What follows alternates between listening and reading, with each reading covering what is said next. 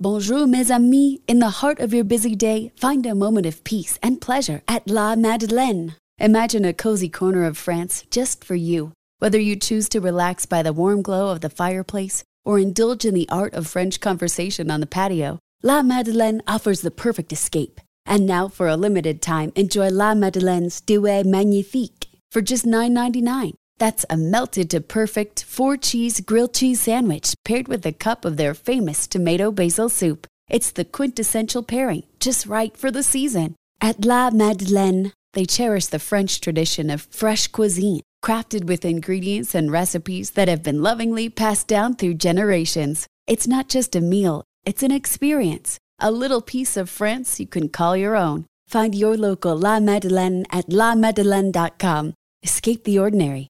Savor the Douai Magnifique. Visit lamadeleine.com today. Bon appetit!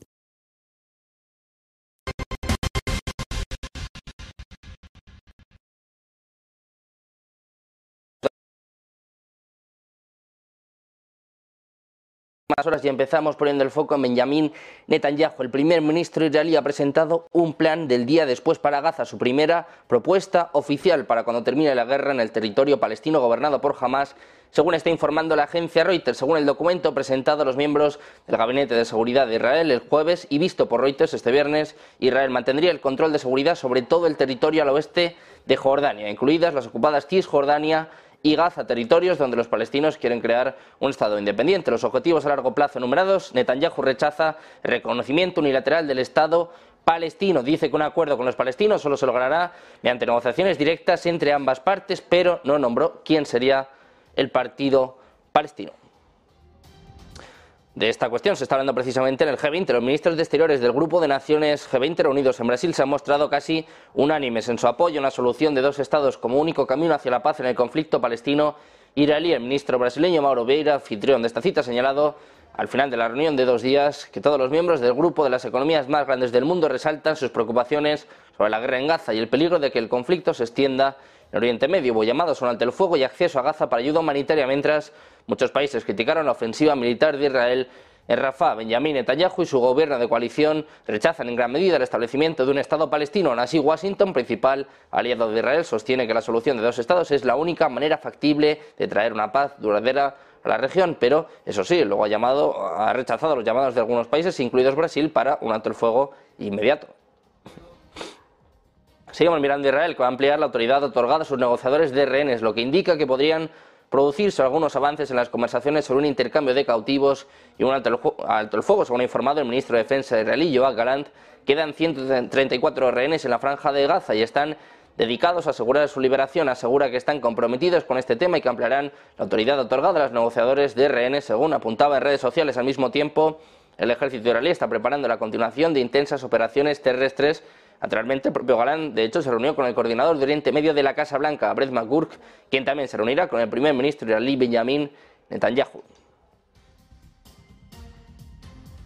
Miramos ahora al presidente estadounidense Joe Biden. Ha criticado este viernes a Hamas. Dijo que no representa al pueblo palestino. Decía Biden, no mandaré con rodeos. La abrumadora mayoría de los palestinos no son Hamas y Hamas no representa al pueblo palestino. Es lo que ha escrito en X. Decía además, de hecho, ellos también están sufriendo como resultado del terrorismo de Hamas. Decía Biden, necesitamos tener los ojos claros sobre esa realidad. Pendientes también de los hutíes de Yemen, se atribuyeron este jueves la responsabilidad de un ataque contra un buque de carga de propiedad británica y un ataque con drones contra un destructor estadounidense. Apuntaron al puerto y a la ciudad turística de Eilat, en Israel, con misiles balísticos y drones. La reivindicación llegaba en X tras desatarse la preocupación de nuevo en el comercio mundial al conocer que los milicianos están intensificando los ataques contra barcos en el Mar Rojo, incluso con nuevas armas submarinas para reflejar las operaciones militares de Israel en la franja de Gaza. Miramos también a Irán, y es que la administración Biden ha advertido este jueves sobre una respuesta rápida y severa de la comunidad internacional si Irán continúa con posibles transferencias de misiles balísticos a Rusia. La declaración se produjo un día después de que Reuters informara que Teherán ya había suministrado a Moscú 400 misiles Fateh-110. El portavoz del Consejo de Seguridad Nacional, John Kirby, dijo que Washington ha estado vigilando de cerca la cuestión, pero no ha surgido ninguna evidencia de que se hayan enviado misiles desde Irán a Rusia. Aún así reconoció que la administración Biden no tiene motivos para creer que no pero advertía, decía, si Irán continúa con este suministro de misiles balísticos, puedo asegurarles que la respuesta de la comunidad internacional será rápida y severa.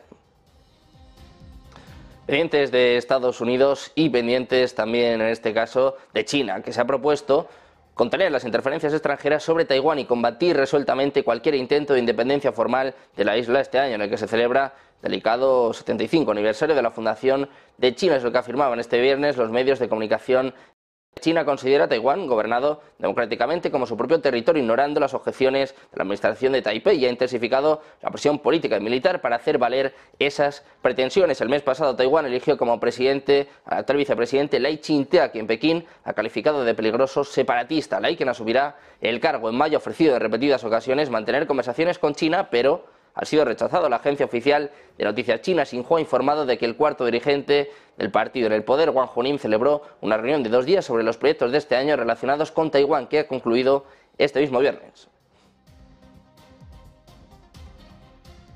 Ya más, también ponemos el foco en España, en los tractores movilizados por integrantes de la plataforma 6F de agricultores navarros y turolenses que reclaman mejoras en el sector y han vuelto este viernes a las calles de Pamplona y Teruel, provocando retenciones en ambos centros de respectivas ciudades. Esta jornada de protesta será un preludio de lo que volverá a pasar en Madrid el próximo lunes, donde las organizaciones agrarias Asaja, COAG y UPA han anunciado una tractorada con cientos de vehículos y miles de agricultores y ganaderos para concentrarse en el Ministerio de Agricultura, Pesca y Alimentación, a la sede de la oficina de la Comisión Europea, como ya ocurrió el pasado martes. Éramos también, desgraciadamente, hoy a Valencia. Como saben, al menos ha habido cuatro muertos, 19 desaparecidos y cuatro heridos, 14 heridos en el peor incendio de la historia de Valencia. Los bomberos Siguen trabajando para encontrar víctimas, pero se teme que no encuentren a ninguna con vida. Aunque las cifras son provisionales y cambiantes, se estima que el número de desalojados es superior a los 150 que han sido realojados en hoteles de la ciudad. Miramos ahora a Estados Unidos. Una nave espacial construida y pilotada por la empresa Intuitive Machines, con sede en Texas, aterrizó cerca del polo sur de la Luna este jueves, el primer aterrizaje estadounidense en la superficie lunar en más de medio siglo y el primero logrado por el sector privado. La NASA, con varios instrumentos de investigación a bordo del vehículo, elogió el aterrizaje como un logro importante en su objetivo de enviar un escuadrón de naves espaciales comerciales en misiones de exploración científica a la Luna antes de regreso planificado de astronautas allí a finales de esta década, pero los problemas de comunicación iniciales tras el, aterrizaje del jueves plantearon dudas sobre si el vehículo pudo haber quedado dañado o obstruido de alguna manera. El robot de, aterrizaje de seis patas no tripulado apodado Odysseus aterrizó cerca de las 6.23 pm, según dijeron la compañía y comentaristas de la NASA en una transmisión web conjunta del aterrizaje desde el Centro de Operaciones de Misión en Houston. El aterrizaje culminó una, aproximación final y un descenso emocionantes en los que surgió un problema con el sistema de navegación autónomo de la nave espacial que requirió que los ingenieros en tierra emplearan una solución alternativa no probada en la hora 11.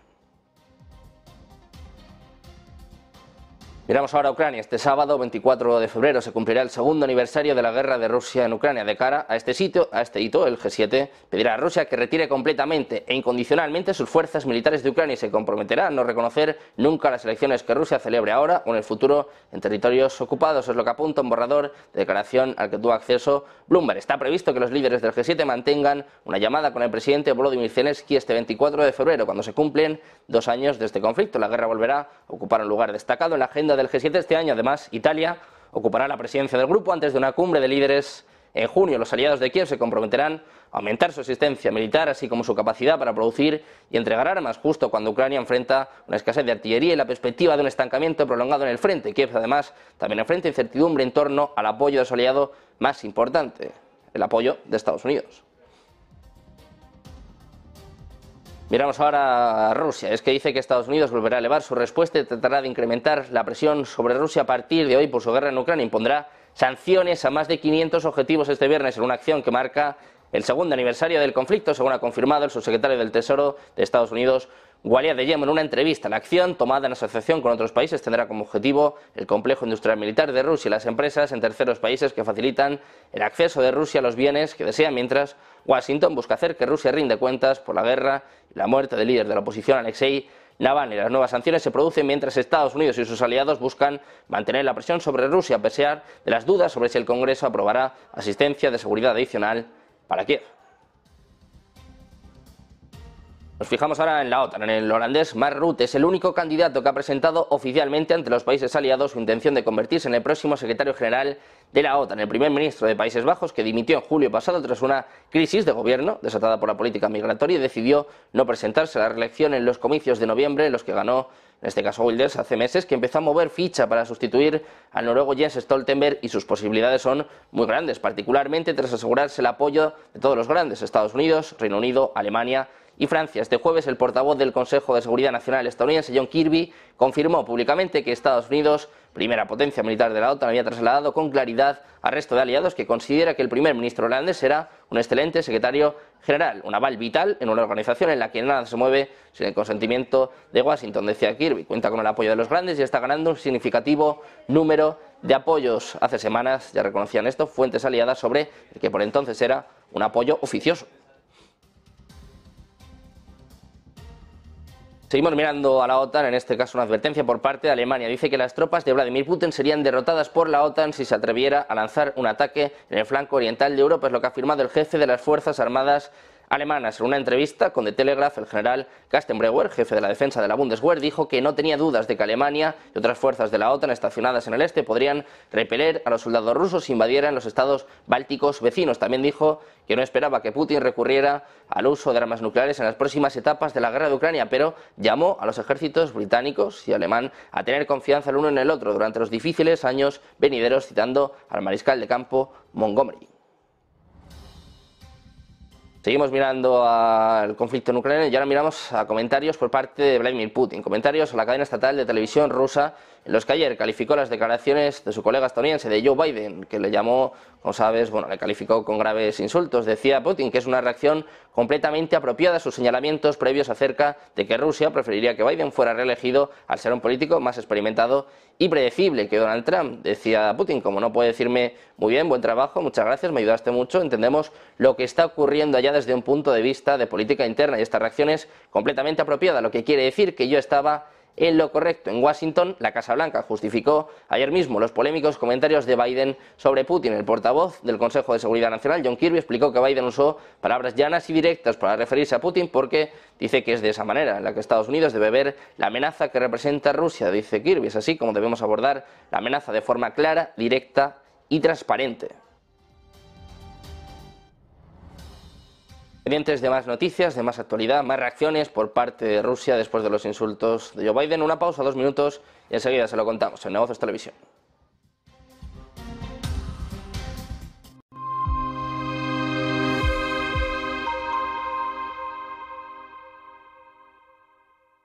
La renta variable de Estados Unidos cotiza a múltiplos cada vez más elevados. Con lo cual, ¿qué esperar y qué alternativas tenemos?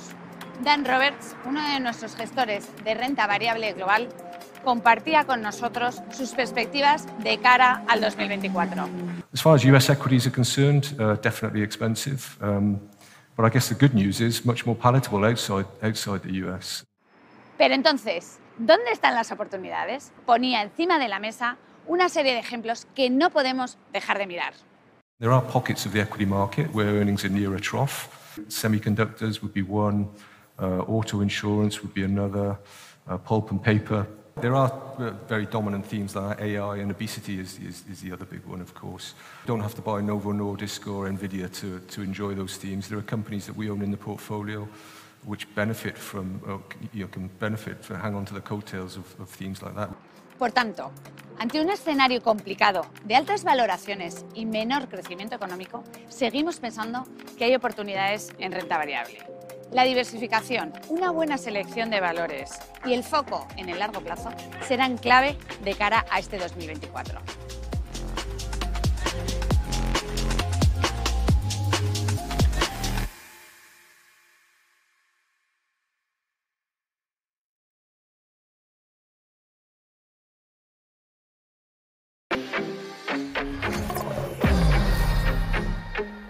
¿Quieres invertir en bolsa?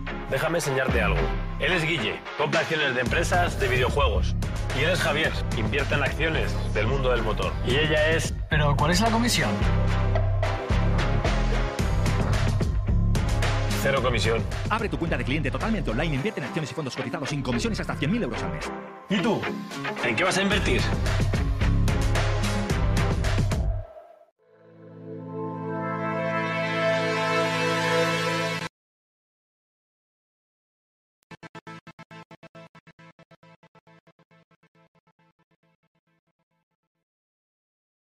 Desde la actualidad de las últimas horas les contábamos hace apenas unos minutos el plan de Netanyahu, el plan de posguerra de Netanyahu, pues ojo porque ya hay respuesta por parte de la autoridad palestina, ha rechazado el plan del primer ministro israelí. El Ministerio de Asuntos Exteriores de la autoridad palestina ha dicho este viernes que el plan de Netanyahu para la, para la gaza de posguerra presentada al gabinete de guerra este jueves representa su intento de prolongar el conflicto para permanecer en el poder. Según un comunicado emitido por el Ministerio, el plan es una maniobra descarada para interceptar y frustrar los esfuerzos de Estados Unidos y también de fuerzas internacionales realizados para vincular el cese de la guerra y la liberación de prisioneros y rehenes con la resolución del conflicto y la encarnación del Estado palestino sobre el terreno. Dice que el plan de posguerra de Netanyahu incluye tener funcionarios locales sin conexión con el terrorismo para administrar los servicios en el enclave en lugar de Hamas la libertad ilimitada para las fuerzas de defensa de Israel para realizar operaciones en toda la franja de Gaza. Netanyahu, como les contábamos al principio de este espacio, ha puesto sobre la mesa un plan de posguerra, pero la autoridad palestina ya lo ha rechazado, pendientes de lo que sigue aconteciendo en Oriente Medio y pendientes también de la reacción de Rusia a los comentarios de Joe Biden. Les decíamos hace apenas unos minutos que a Putin parecía no molestarle mucho, más bien se reía de los comentarios del propio Biden, pero no todos en Rusia están de acuerdo. Por ejemplo, en este caso, Antonov dice que las palabras de Biden no pueden resolverse con una simple disculpa. Es lo que ha dicho el embajador ruso en Estados Unidos. Anatoly Antonov dijo que es poco probable que la situación actual se resuelva con simples disculpas y que las autoridades estadounidenses no aceptarán hacerlo. Dice estrictamente hablando, no esperamos una respuesta adecuada. A medida que nos acercamos a las elecciones de noviembre en Estados Unidos, este tipo de escapadas se están volviendo rutinarias. Antonov acusó al presidente estadounidense de seguir destruyendo los restos del legado positivo de las relaciones ruso-estadounidenses. Seguimos mirando al presidente ruso Vladimir Putin que dice que el 95% de las fuerzas nucleares estratégicas de Rusia han sido modernizadas y que la Fuerza Aérea acaba de recibir cuatro nuevos bombarderos supersónicos con capacidad nuclear. Los comentarios de Putin se realizan en un discurso grabado para conmemorar el Día Anual del Defensor de la Patria de Rusia que celebra a las Fuerzas Armadas un día después de que volara en un bombardero estratégico modernizado con capacidad nuclear Tu-160M dedica gran parte de su discurso a lo que según él son los logros del complejo militar industrial, dice Putin. Incorporando nuestra experiencia real de combate, continuaremos fortaleciendo las Fuerzas Armadas en todas las formas posibles, incluidos los esfuerzos continuos de reequipamiento y modernación, dice Putin. Hoy en día la proporción de armas y equipos modernos en las fuerzas nucleares estratégicas ya alcanza el 95%, mientras que el componente naval de la triada nuclear es casi del 100%. Putin dice que Rusia ha iniciado la producción en serie de sus nuevos misiles hipersónicos Saircon y que se están probando nuevos sistemas de ataque que no especifican. Nos fijamos ahora en Zelensky. Dice que Donald Trump no puede resolver el problema de la guerra en Ucrania mientras repetía llamamientos para que el presidente le visite en la línea del frente. El presidente ucraniano ha dicho a Fox News que no puede entender cómo Trump podría poner fin a la guerra en 24 horas. Añadió que Trump no puede resolver este problema, esta tragedia con el mismo. Zelensky añadió que después de una visita al frente verá lo que está pasando y que después de eso cree que cambiará de opinión. El sábado dijo en la conferencia de seguridad de Múnich que estaba listo para llevar a Trump al frente en Ucrania diciendo que los responsables políticos deberían ver lo que implica una guerra real.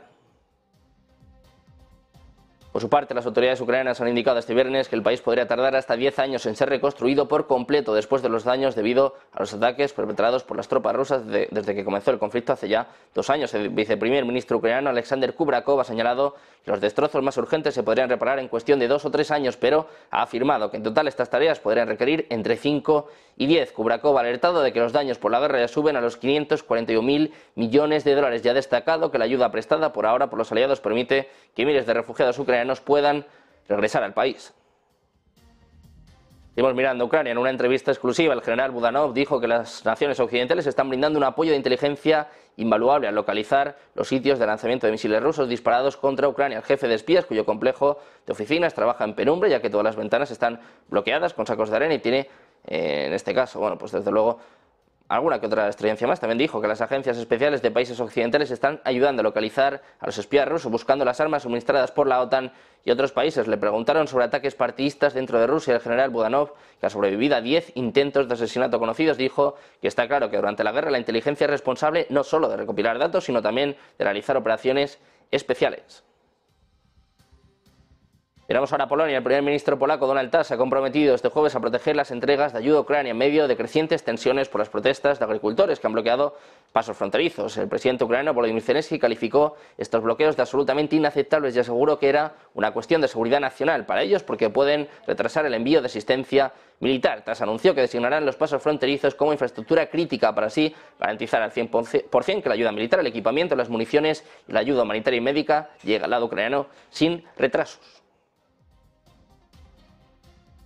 Miramos ahora a Argentina. Después del duro revés parlamentario que sufrió la iniciativa legislativa, el gobierno pone todas sus fichas en la validación del decreto de necesidad y urgencia presidencial. Aún en minoría, tanto en diputados como en senadores, el oficialismo apuesta por los bloques dialoguistas para obtener el visto bueno en al menos una de las dos cámaras. Dos meses después de su publicación oficial, el ambicioso decreto de necesidad y urgencia, firmado por Milei, que contiene más de 360 artículos entre derogaciones y modificaciones legales, comenzó a ser discutido en el Congreso tras la conformación de la Comisión Bicameral Permanente de Trámite Legislativo, integrada por ocho diputados y ocho senadores de distintas fuerzas partidarias. El oficialismo cuenta con una ventaja para ser refrendado y es que el DNU deberá ser apoyado por mayoría simple por apenas una de las dos cámaras. Solamente será derogado si los diputados y senadores lo rechazan.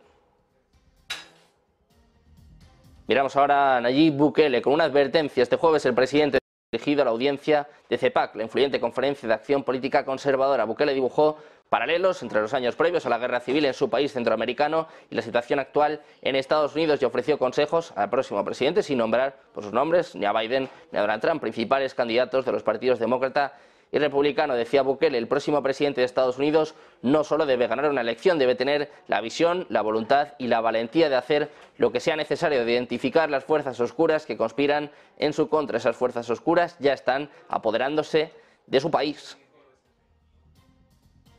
Miramos ahora a Wall Street. El índice de gestores de compras compuesto de Estados Unidos cedió en febrero seis décimas hasta los 51,4 puntos, lo que implica romper con el ritmo de expansión más acelerado en siete meses registrado en enero. Todo esto después de detectarse un enfriamiento de los servicios y las presiones inflacionistas. Miramos ahora a Reddit, que voy a conocer este jueves un prospecto antes de su oferta pública inicial largamente retrasada, lo que le convierte en el primer grupo tecnológico importante en probar la fortaleza del mercado de OPI de Estados Unidos este año. La presentación del jueves prepara el escenario para que la plataforma de redes sociales se haga pública a principios del próximo mes. Fue valorado en 10.000 millones de dólares en su recaudación de fondos privada más reciente en 2021, pero desde entonces algunos inversores han rebajado sus valoraciones en cerca del 50%. Reddit reportó ingresos de 804 millones en 2023, según el prospecto, un aumento interanual del 21%. Las pérdidas netas se redujeron de 159 a 91 millones de dólares en 2023, pero la empresa nunca ha reportado ganancias. Miramos ahora a China, la caída del valor de las viviendas que se redujo para las unidades nuevas y existentes. China ha intensificado sus esfuerzos para apoyar a los desarrolladores. Los precios de la vivienda en China disminuyeron a un ritmo más lento en enero, tanto para las viviendas nuevas como para las ya existentes, lo que supone el primer indicio de mejora en 10 meses. Los precios de la vivienda nueva en 70 ciudades, excluidas las viviendas subvencionadas por el Estado cayeron un 0,37% el mes pasado respecto a diciembre, cuando cayeron un 0,45%, según mostraban este viernes las cifras de la Oficina Nacional de Estadísticas. El mercado de segunda mano también mejoró con un descenso de los precios del 0,68%.